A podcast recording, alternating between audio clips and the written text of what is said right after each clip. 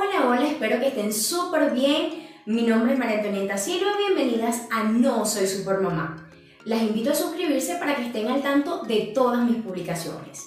El día de hoy vamos a hablar sobre un tema que realmente me apasiona. Es el BLW o Baby Led Weaning. Veamos de qué se trata.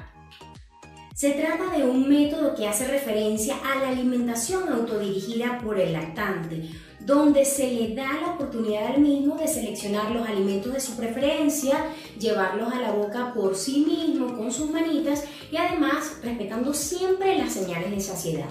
Acá no vamos a ver a una mamá o a una abuelita o a cualquier cuidador con la cucharita haciendo avioncitos y recogiendo lo que se le cayó al bebé para volverlo a introducir. La idea es siempre eh, reconocer cuando el bebé no quiere más y dejarlo simplemente hasta allí. Muchas personas creen que esta es una nueva técnica súper ultra wow y resulta que no es más que volver a nuestras raíces, a la manera como nuestros ancestros ofrecían los alimentos antes de la invención de electrodomésticos como la licuadora, es decir, el alimento en su forma natural, orgánica permitiéndole al niño conocer cada uno de estos en su verdadero sabor, color, textura y por supuesto ofreciéndola siempre de una forma segura.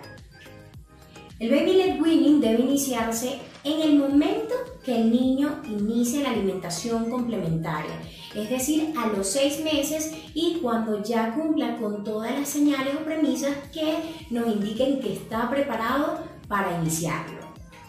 Durante el inicio de este proceso, lo más importante es que el bebé se vaya familiarizando con los alimentos, con su nueva manera de comer y es muy típico y usual que los niños se madurnen, exploren, boten comida. Es más importante esto que propiamente la ingesta de los alimentos. Recuerden que ellos con dos o tres bocados a los seis meses y siete meses tienen suficiente como para sentirse saciados. Es muy importante destacar que la leche materna o de fórmula, sea tu caso, eh, sigue siendo la principal fuente de alimentación de tu hijo hasta los 12 meses. Es por ello que debemos garantizar su ingesta antes de ofrecer los alimentos sólidos.